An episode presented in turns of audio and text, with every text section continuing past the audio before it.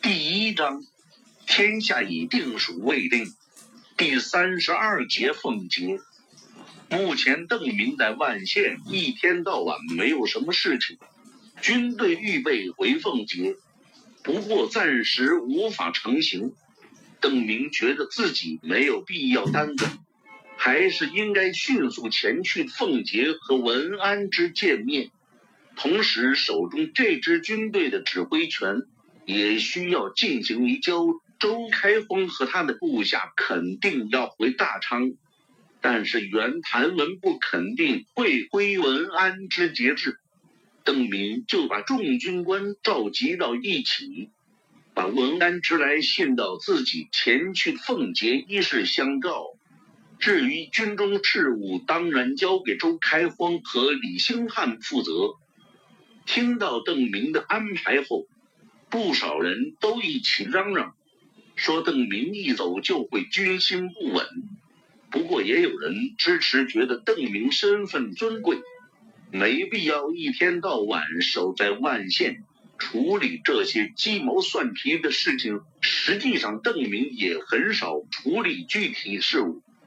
眼下最主要的问题就是军官中让谁留下来防守万县。无论把谁留下，都会很危险。两千四百明军加上俘虏，就有六千多人了。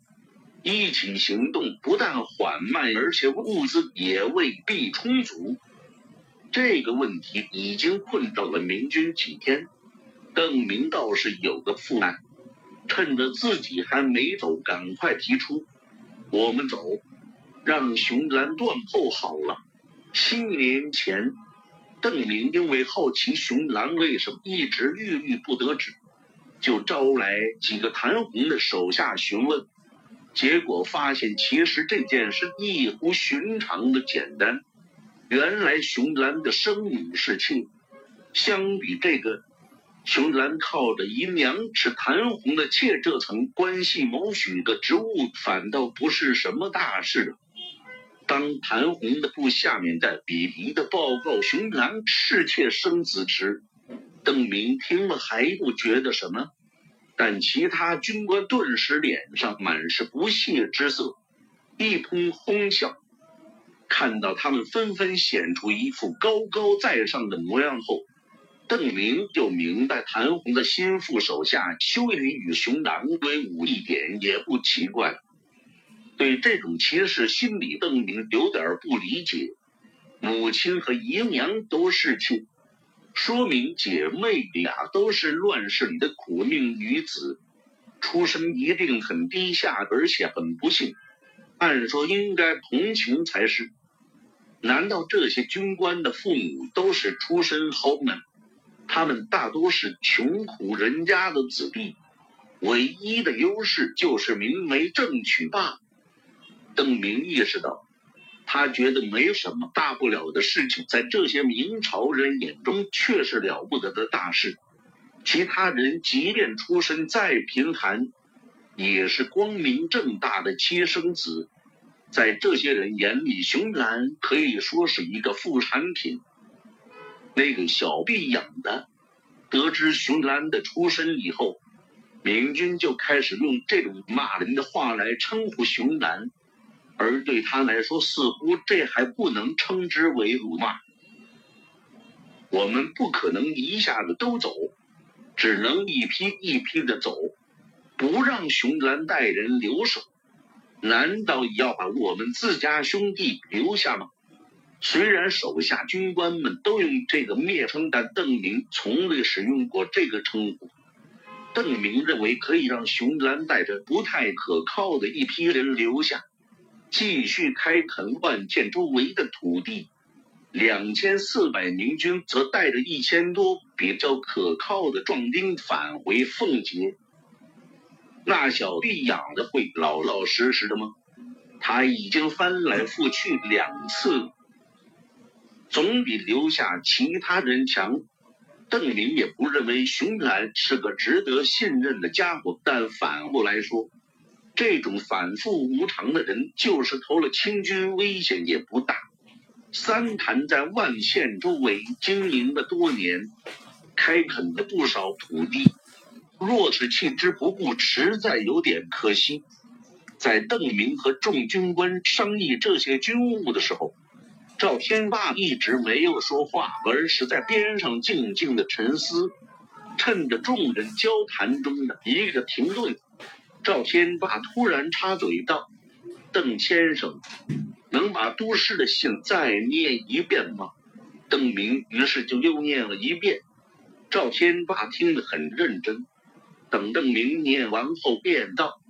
都师并没有催促先生立刻去奉节，是没有。咱们的？文安之的信写得很热情，也表达了急于一见的意思。不过确实没有要求邓明立刻动身。能把都市的信给我看一下吗？赵天霸问道。当然。邓明感到事情似乎有些奇怪。不过还是把信交给了赵天霸，还笑着问道：“赵兄不是不识字吗？只是检查一下印章。”赵天霸接过信，口中答道：“看了看信上的印章后，突然抬头大声反问：‘都师来信，检查印章是惯例吗？难道邓先生从来没仔细看过吗？’”刚才赵天霸的举动让邓明不解，可是听到赵天霸这声反问后，邓明顿时心中释然。原来这是军中惯例，我确实不知道这个规矩，让赵兄见笑。邓明摇头笑道：“也是我忘记解释了，这种书信从来都是要仔细检查的，以防万一。”赵天霸也是一笑，把文安之送来的信收入怀中，一会儿再奉还邓先生。不着急，邓明扭过头，继续和其他军官讨论留守、耕种和沿途行军的问题。赵天霸悄悄走出议事厅，把秦修才找到跟前，将文安之的信交给他。给我慢慢读上几遍，一个字也不许错。奉接，文安之这几天一直在关注万县那边报来的消息。下午时分，卫兵报告有一位使者从万县来，文安之马上的令人将其招入。卑职见过都师。文安之定睛一看，使者正是锦衣卫千户赵天霸。去年奉命护送朝廷的几位太监使者来夔州安抚军队后，赵天霸就一直在文安之身边听命，直到出征重庆，文安之才让他去先锋元宗帝军中充当的联系人，当然也隐含着一点监军之意，保证元宗帝能够认真出力。当听说赵天霸多半折损在重庆城下后，文安之也身为损失了这么一个得力的部下而难过。文安之后来通过花名册知道赵天霸还活着，不过赵天霸不会读不会写，也很难和他秘密联系。现在赵天霸能够单身前来奉节，文安之那是大喜过望。快起！多谢都师。赵天霸起身后也不迟疑，立刻就问道：“都师可有一邓先生之意？”邓先生，那个邓离。文安之脸色一沉，此人到底是怎么回事？你给我细细说来。卑职也不敢说他到底是谁。不过以卑职看来，很可能是聂荒的。赵天霸生怕文安之会鲁莽从事，以现在邓明在军中的威信，若是文安之对他不利的话，赵天霸恐怕会出大乱子。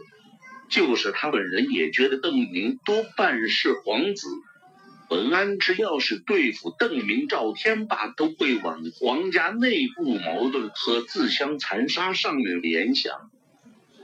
住口！文安之不待赵天霸说完，就愤怒的呵斥。连赵天霸这样忠诚可靠的人，竟然都被迷惑。文安之感到十分惊讶。事关列皇英明，怎可信口雌黄？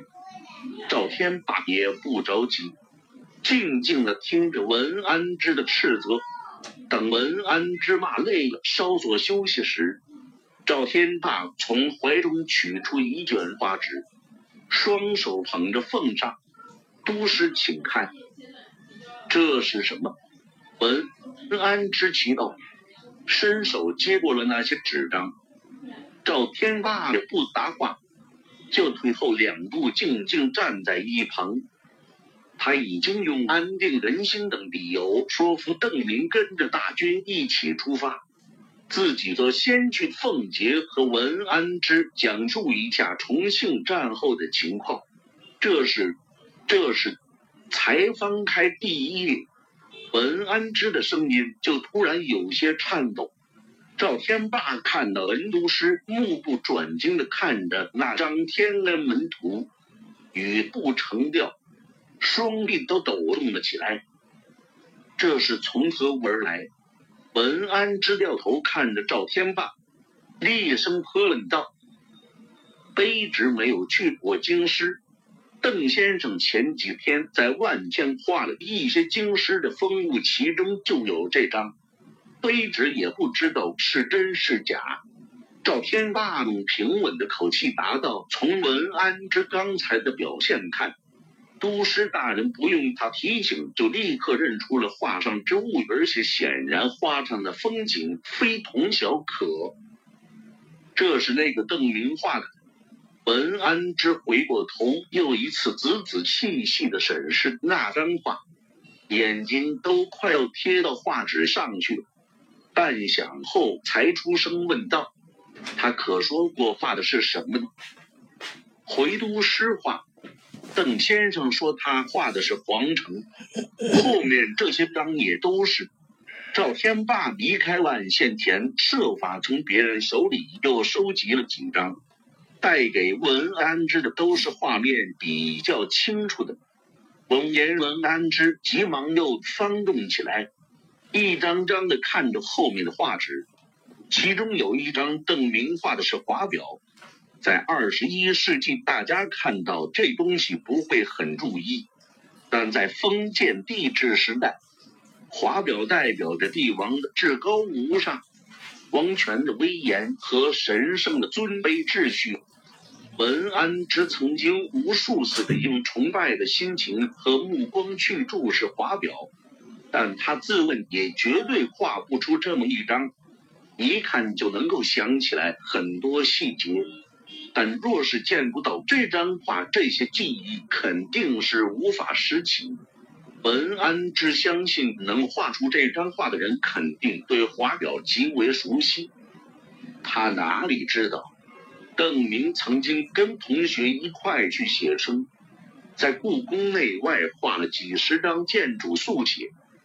文安之又翻回到最前面的一章，想起自己刚刚得中进士时瞻仰成天门的场面，周围都是同年的进士、同进士。文安之是其中最引人注目的一员，然后被引入皇宫大殿，和天子、帝师对打，被赐予庶吉士身份时的喜悦和荣耀。满腔的壮志，文安之想起那时的书生意气，那时的志向，那时怎么会想到有一天大明会残破如此？文安之缓缓的向后翻，记忆中巍峨庄严的黄旗殿又一次清晰的出现在眼前，不禁叹道：“先帝啊！”赵天霸吃惊的看到。文安之突然抚着那些邓明的图画，眼中满含着泪水。都师赵天霸走上前一步，但也不知道如何安慰文安之才好。这位先生自称是列皇之后，是吗？文安之的失态并没有持续多久，他抬起头问道：“邓先生从未自称过是列皇之后，那邓先生自称是哪位小王爷？”文安之有些不解的追问道，显然有点忍受不了赵天霸那缓慢的语速。邓先生也从未自称过是某位王爷世子。这些天来，邓明屡次否认宗室身份。赵天霸把事情一桩桩详细的说给文安之听，后者的表情也越来越严肃。他若是真的，为何要隐瞒身份？文安之本来因为看到画儿对邓明的宗室身份信了几分，但现在听说邓明否认的如此坚决。又感到非常奇怪，卑职愚钝。文安之左思右想，怎么也想不通这里的缘由。最后叹道：“也罢，等邓先生到了凤节，老夫再问不迟。”不知不觉间，文安之对邓宁也换了称呼。在文安之的翘首盼望中。终于有士兵来报告，邓宁已经率军抵达奉节。从众庆城下逃出的两千四百多名军尽数返回奉节，没人愿意留在万县那种险的。最后，万县还是留给熊兰打理。目前，至少名义上，熊兰在万县还是服从奉节领导的。奉命留守后，他还上书奉节，请求至少给他一个千总的名义，以节制手下。文安之见过邓明之后，就感到自己对他更是看不透了。对方满不在乎的说，冒充宗室只是为了安定军心，是为了击败谭红、谭毅。好像根本没有感到被数以千计的人称为殿下是件不妥的事。任凭文安之百般询问，涉及到身世，则一概用忘了这个理由来搪塞。岂有此理！身世忘了，那这些话是怎么画出来的？文安之还听赵天霸说过，邓明熟知历史典故，不忘记宫殿。不忘记看过的书籍，不忘记如何书写，单挑父母出身来望。世上岂有这种定向失意的人？不过邓宁越是显得有恃无恐，文安之越摸不清他的底细，客客气气的谈了一下午，还是拿不准对方的身份，也猜不透对方的想法。抛开邓明的身世不说，他的功劳却是实打实的。文安之没有什么治他罪的好办法。归根结底，邓明没有自称过宗室。虽然那副不在皇权之下的姿态让人有种收拾他的欲望，但功劳和形势摆在这里，文安之感觉不好变脸拿人，也不便严刑拷打。最关键的一点是，文安支持不准对面的人是不是有平视皇权的资格。文安之有意的说起一些地理风物，旁敲侧击的想试探一下邓明的身世。不过很快就发现对方知道的似乎比自己还多，不但大江大河都能讲出名字，而且好像连大海都见过。无论是华北平原还是江南水乡，邓明被问到这些地方的时候，也都回答的差不太多。没享受过电视新闻好处的文安之，甚至有种感觉，这个年纪差不多只是自己四分之一强的后生，见识要比自己还广博。他这么年轻，这么多东西都是从哪里看来的？辨识真假有两种途径，比如有人牵一条狗来，却声称这是一头猪。如果旁观者很了解猪应该是什么模样，那当然立刻能够辨清这是谎言。如果不认识猪的话，想识破这个谎言，就需要认识狗。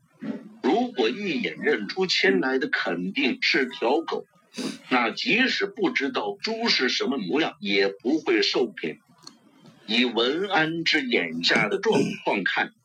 他如果对形形色色宗室都有清楚的认识，并确定邓明不是其中的一员，那就可以不受迷惑；或者，如果文安之能够看出邓明是二十一世纪的人，那也可以确定他肯定不是十七世纪的大明宗室。但文安之哪个也做不到。文安之见过的宗室子弟有限。邓明的言谈虽然怪异，但文安之不敢说怪异的就不是宗室。之前文安之辨别真假的自信，主要还是来自第二种辨识真假的途径。他觉得自己见多识广，能够看清对方的原始身份。但一番接触下来，文安之基本确定对方不是他见过的世人、农民、工匠。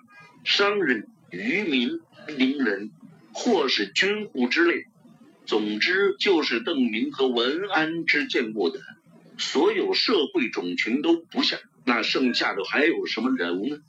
还剩养在高墙深宫之后的宗室子弟。这个文安之从未有机会深入了解过。文安之的迷惑和当初元宗帝的感觉很相似。排除了他们熟知的，就剩下他们不熟悉的，始终被遮蔽在层层迷雾后面的天家宗室这个社会族群了。越是拿不准对方的身份，就越不好无理。眼看两个时辰过去，依旧一无所获，心中着急的文安之留邓明吃饭，他还是想继续努力打探虚实。宗室该是什么样？邓明去更衣的时候，文安之觉得排除法已经不管用了，必须要正面验证。但这个问题问的他自己也有些迷糊。士农工商不用说，就是邻人、军户也有很明显的共同点，这些可能性都已经被文安之排除了。那宗是共有的。独一无二的特点应该是什么？文安之感觉很难下结论，可以观察邓明午饭时的礼仪，但文安之觉得，就算对方有礼，也不能说明一定是宗室。想着想着，文安之又冒出了一个念头，他叫人取来一个小桶，这可是永历天子赐给他的好东西。按说宗室应该知道这个东西，如果是列皇之后，就更应该知道。文安之从桶子中掏出了黑乎乎的一个刺，琢磨了片刻，狠狠心又多掏了一个出来。但他若是不知道，也未必就不是宗室，这并不能用来否认他的身份。文安之想到这里，又有点舍不得。把手中的两个又放回桶中一个，哎，舍不得鞋子套不住狼。文安之犹豫再三，虽然这次我同样未必能刺探到什么有价值的情报，但已经一下午了，还是毫无进展。文安之真不知道该如何向朝廷上报这件稀奇古怪的事。他从桶里重新取出了一个，再次凑成两个，把两个一起交给仆人。文安之琢磨着一会儿该如何不露声色的试探，一边让人去请邓明，请邓先生过来用饭。